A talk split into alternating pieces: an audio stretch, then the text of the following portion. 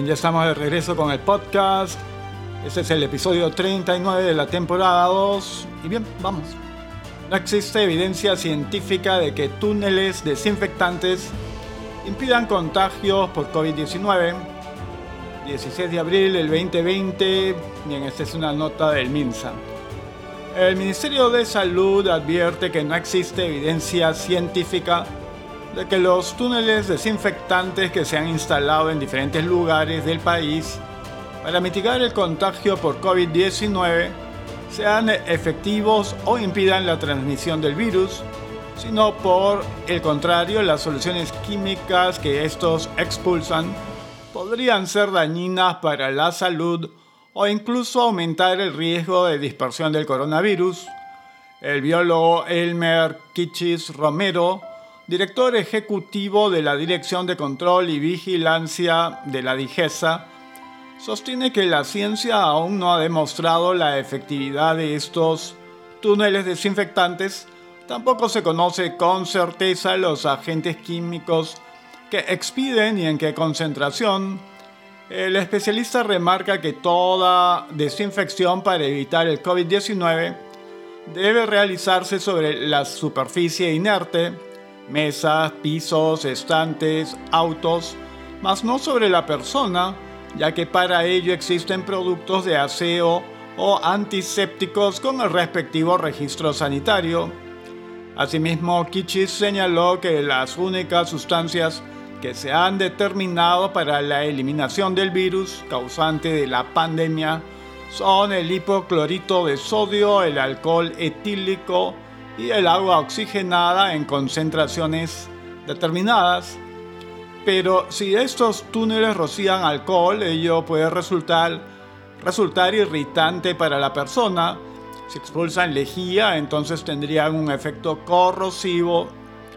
Y en caso de que expidan amonio cuaternario, que es un componente químico de uso hospitalario, podrían dañar la piel o los ojos, Ahora el sistema aspersor con los que cuentan esos túneles podrían favorecer la diseminación de agentes infecciosos, detalla.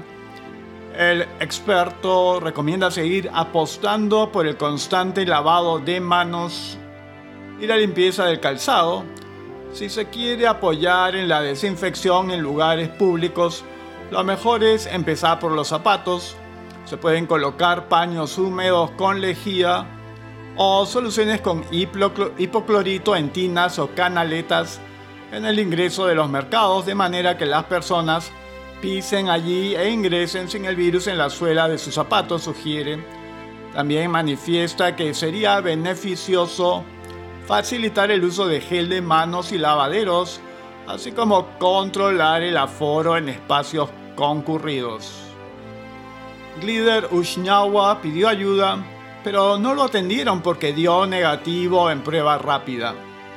Antes de su lamentable deceso a los 51 años, el ex congresista Glider Ushnawam de Ucayali rogó por su vida en el hospital amazónico de Yarinacocha, donde le negaron la atención por falta de oxígeno y porque antes había dado negativo a una prueba rápida serológica de descarte coronavirus en un video viralizado en redes sociales de la plataforma Frente a Frente Noticias de Ucayali, se aprecia al, ex legislador reclamando con notable dificultad respiratoria. Por atención médica previamente el ex legislador había acudido sin éxito al Hospital Regional de Pucallpa, por lo que finalmente fue internado en el Hospital de E-Salud de Pucallpa por presentar un cuadro de neumonía por el COVID-19, en donde murió el día de hoy jueves alrededor de las 10 de la mañana. No puedo ni respirar, no me quieren atender en el hospital regional, nos maltratan, pero ¿a dónde voy a ir si no puedo ni respirar? Se le escucha decir a Ushnawa, a un efectivo de la PNP.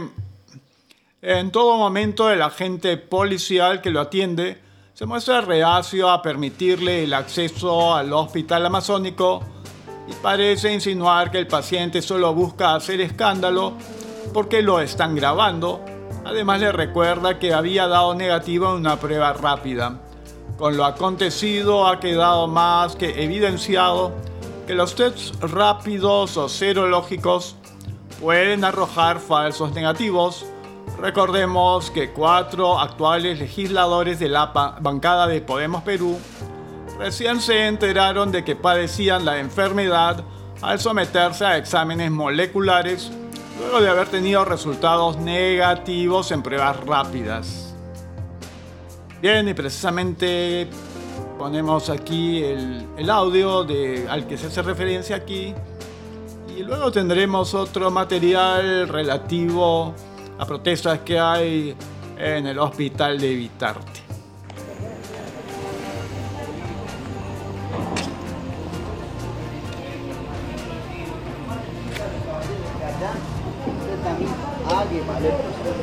¿no? Hague lo que se tiene que... no puedo ni respirar.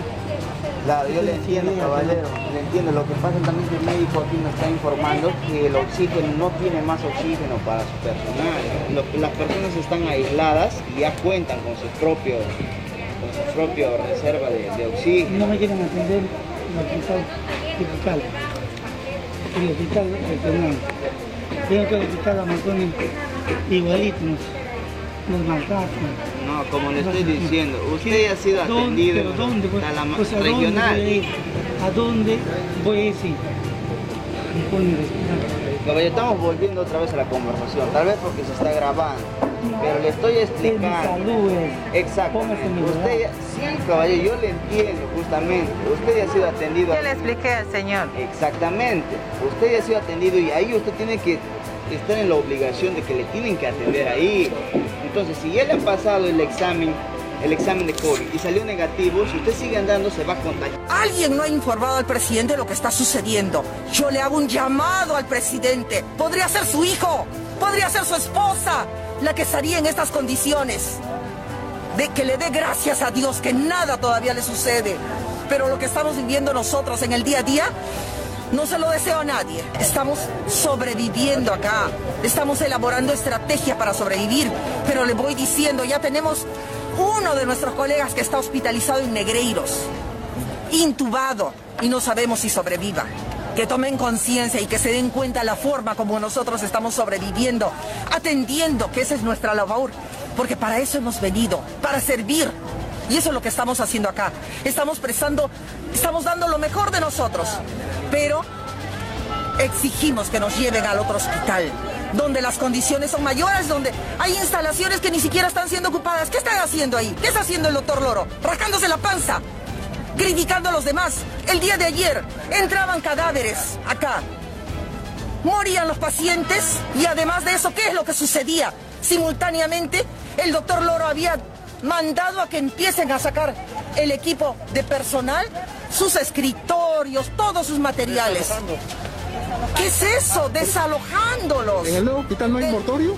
Hay muertorio, hay emergencia, hay un equipo de triaje, hay un equipo de triaje. ¿Y por qué el tema de la negligencia de traer los cuerpos a este lugar? Porque alguien no ha informado al presidente de lo que está sucediendo. Yo le hago un llamado al presidente. Podría ser su hijo, podría ser su esposa la que estaría en estas condiciones. De que le dé gracias a Dios que nada todavía le sucede. Pero lo que estamos viviendo nosotros en el día a día, no se lo Walter Martos afirma que cuarentena no terminará el 26 de abril.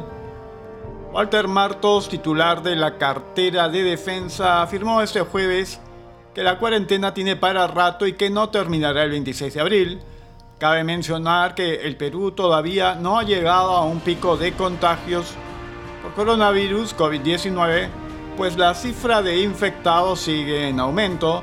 En este contexto, el ministro de Defensa dijo que aún no se tiene la identificación de los contagiados y que de levantar todas las medidas impuestas se podría generar una nueva ola de contagios.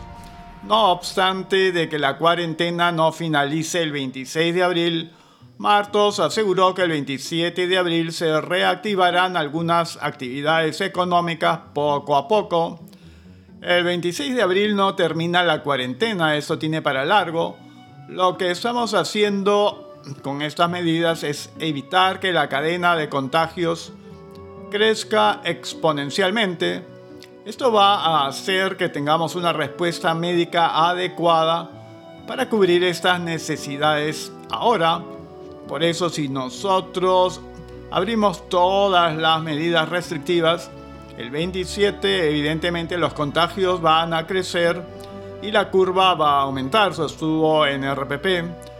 Agregó que en este momento estamos analizando qué actividades económicas van a ir reiniciándose desde el 27 y cada ministro está analizando en su sector qué actividades se van a ir reiniciando en su sector respectivo para que de forma paulatina se vayan abriendo sus actividades comerciales y de trabajo.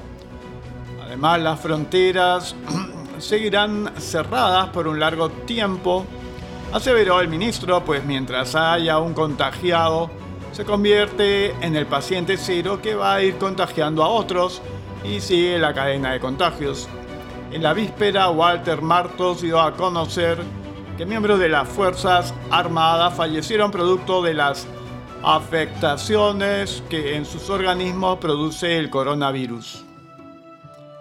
Bueno, y este sí es un tema que resulta preocupante, ¿no? No es el único tema preocupante, ya veíamos antes uh, cómo la, hay consecuencias a partir de malas decisiones, ¿no? Este, esto de darle tanta credibilidad o confianza a las llamadas pruebas rápidas ya ha traído consecuencias mortales y ciertamente a responsables, las personas que tanto respaldo le dan a ellas, como el ministro Zamora, entre otros, van a tener que responder.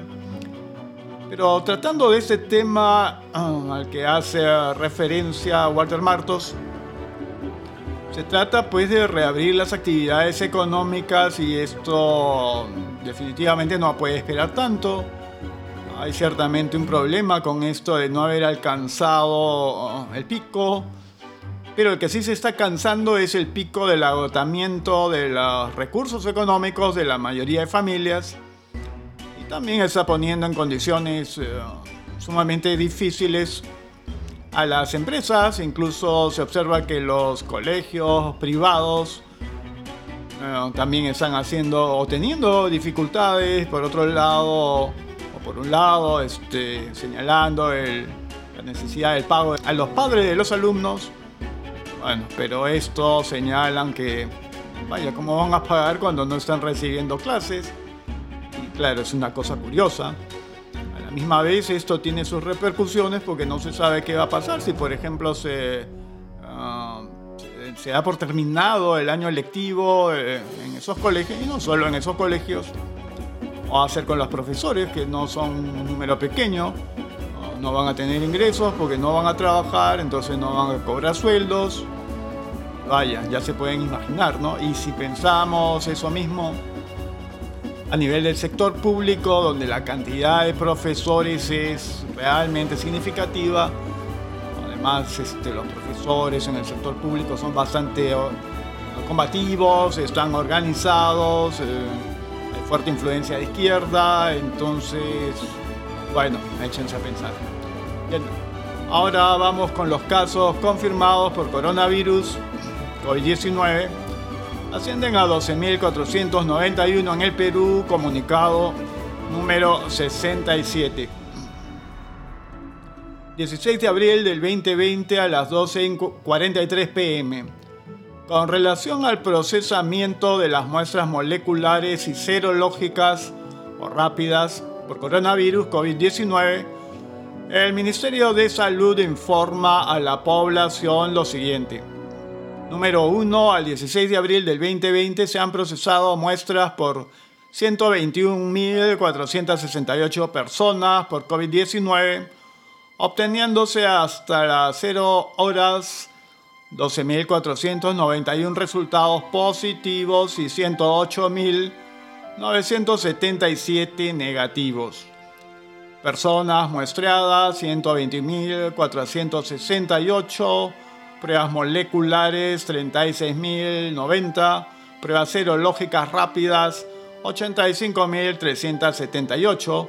negativa 108.977, pruebas moleculares 28.824, pruebas serológicas rápidas 80.153, positivas 12.491, pruebas moleculares 7.266, pruebas serológicas rápidas 5.225.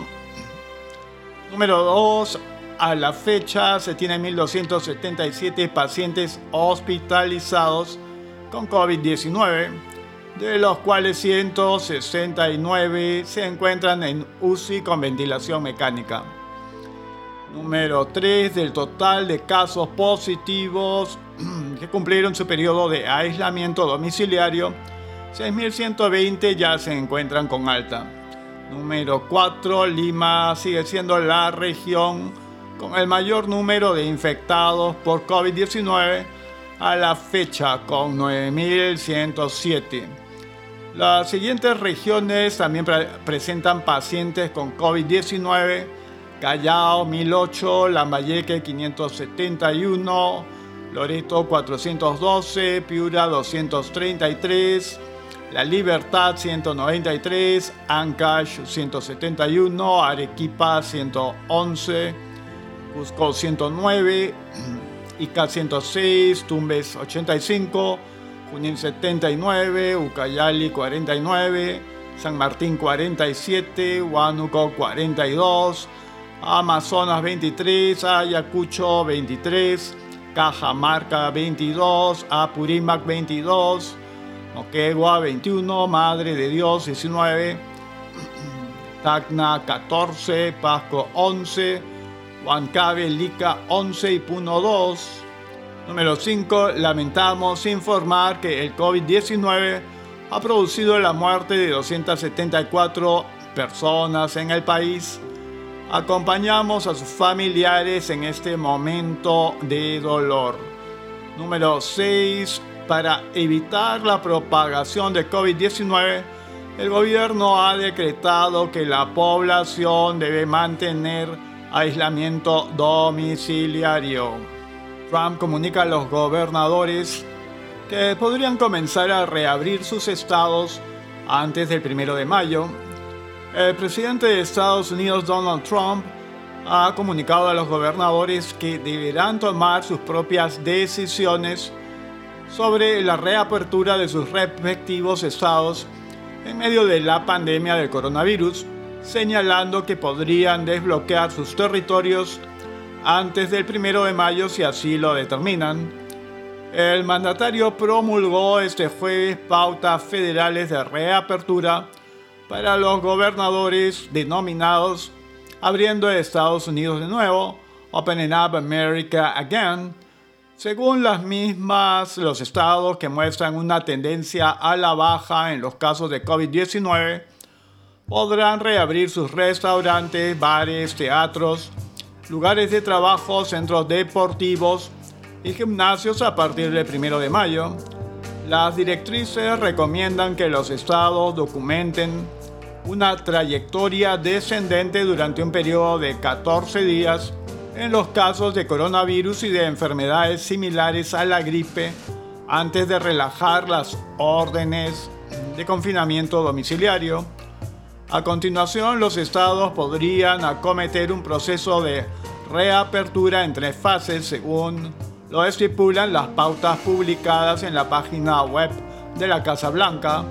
En una conferencia telefónica con gobernadores, Trump aclaró que las pautas son una recomendación y que los líderes regionales tendrán que tomar sus propias decisiones respecto al levantamiento de las restricciones.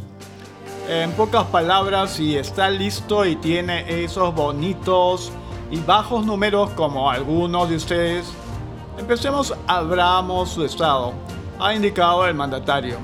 Al anunciar las pautas en la rueda de prensa diaria sobre coronavirus, el presidente aseguró que Estados Unidos quiere y los Estados Unidos quieren la apertura sobre la base de los datos más recientes nuestro equipo de expertos está de acuerdo en que podemos comenzar el próximo frente en nuestra guerra al que llamamos abriendo Estados Unidos de nuevo, ha indicado el mandatario, enfatizando que volver a poner en marcha la economía pronto ayudará al país a recuperarse de la pandemia.